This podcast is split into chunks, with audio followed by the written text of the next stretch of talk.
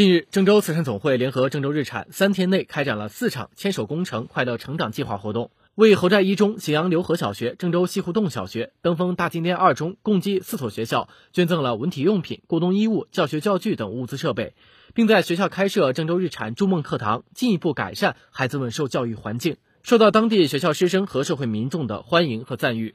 郑州慈善总会相关负责人介绍，郑州日产一直身体力行参与公益。自二零一零年至今，郑州日产先后发起了“牵手之家”、“爱心一加一”、“阳光助学”、“牵手暖冬”、捐书活动等多个公益项目，累计向全国各地的贫困学子捐助现金及物资，价值近四千八百万元，帮助数以千计的贫困孩子实现求学梦想。